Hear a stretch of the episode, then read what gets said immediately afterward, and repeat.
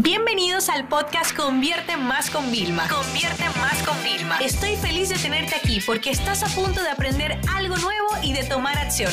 Así que prepárate para tu dosis diaria de estrategias, tácticas y herramientas para escalar tu negocio con fans, publicidad y contenidos. Hoy hablemos de cómo podemos mejorar la comunicación interna con nuestro equipo.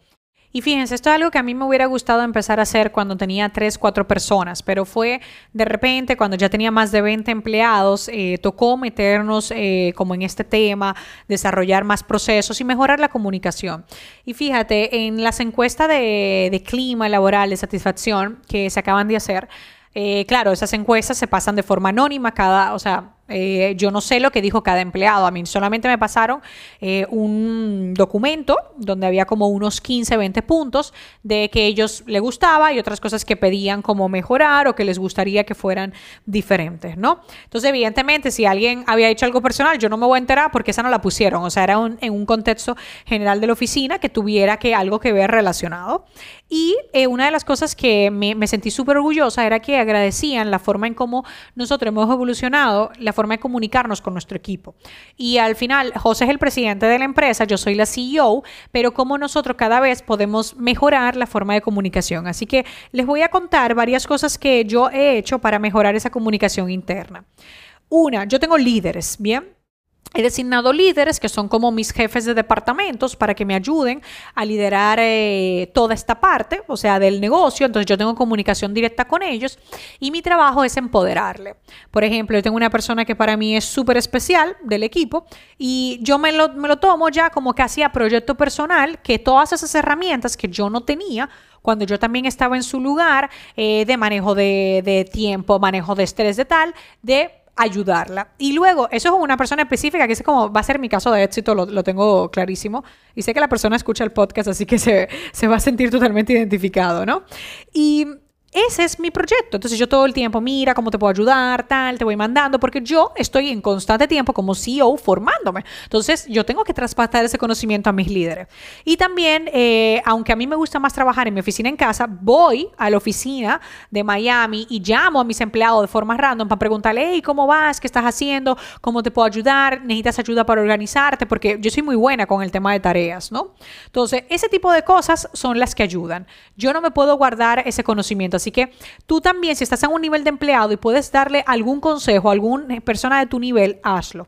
Cosas que ayudan para, para, el tema de comunicación interna. Newsletters interno. Nosotros hemos creado un correo que se llama, ya tú sabes, arroba conviertemas.com para celebrar los cambios, los hitos, motivar al equipo, también echar broncas de vez en cuando, porque es lo que hay, informar de estatus.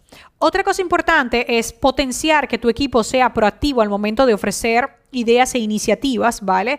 Y apoyarlas, ¿ok? Entonces yo, por ejemplo, cuando sé que alguien del equipo me propone hacer algo, yo le dejo, sí, yo no, no, le, no le resuelvo la vida, o sea, yo aprendí eso, o sea, búscate la vida es uno de, las mejores, de los mejores entrenamientos que puedes hacer con tus empleados. O sea, dile, búscate la vida, porque si lo tengo que hacer yo, me tengo que buscar la vida y yo no puedo. Y después, si tú lo ves ya como bloqueado, o ya tú te metes y le das recomendaciones, etcétera, ¿no? Entonces, eh, esto, ¿vale? De, de, apoyarle sus iniciativas clave. Entonces yo voy, oye, fulano, ¿cómo vas con tu proyecto? ¿Necesitas ayuda? No, no, no, voy bien. Excelente. Cuando necesites ayuda, me avisas. Saber que pueden contar contigo. También es importante compartir métricas de éxito o de fracaso. Cuando las cosas no hayan funcionado, sería bueno hacer como con el equipo, eh, óyeme, ¿qué tú crees que hubiera sugerido? ¿Cómo lo hubiéramos podido mejorar? En las reuniones, eh, nuestras reuniones son bastante particulares porque nosotros trabajamos con sprints cada semana hacemos proyectos. Si no sabes lo que es eso, vete a mi podcast de Innova Más en LinkedIn y ahí lo explico. Y eh, nosotros, en vez de tener un acta de lo que se habló en la reunión, lo que nosotros ya nos pasamos es a nuestro software de Jira, por ejemplo, donde están todas las tareas, para donde a mí me ponen al día del estatus de todo. Yo ahí mismo, sobre todo, reviso y apruebo muchas cosas que son de aprobaciones rápidas, ¿vale? Y de ahí me salen tareas para mí también como CEO que son de aprobación. Eh, usar, por ejemplo, todo el tema de a nivel del branding corporativo, eh, siempre que mandes algo internamente con todos los logos, hacer pequeños vídeos, eh, mandar audios. El tema de la transparencia al momento de los objetivos, de que, por ejemplo, yo no premio al empleado del mes, premio al departamento del mes, ¿no? O sea, todo ese tipo de cosas hay. Yo, eh, hay momentos especiales donde digo, mira, fulano de tal ha tenido un rendimiento por encima de su media o se ha superado y decido darle un bonus, ¿vale? ¿Por qué? Porque sé que hizo más que es en su hora de trabajo o de lo que estaba contratado. Yo no puedo basar mi, empresa en bonus constante porque no tendría sentido, sino luego las personas no van a hacer lo que yo quiero esperando un bonus. Por eso yo nunca pongo bonus exactos de siempre va a ser este monto. No, yo doy bonus en función de lo que yo entienda y en función de lo que esté pasando. Hay veces que doy un bonus pequeño, pero es muy especial. Hay veces que doy un bonus económico más grande.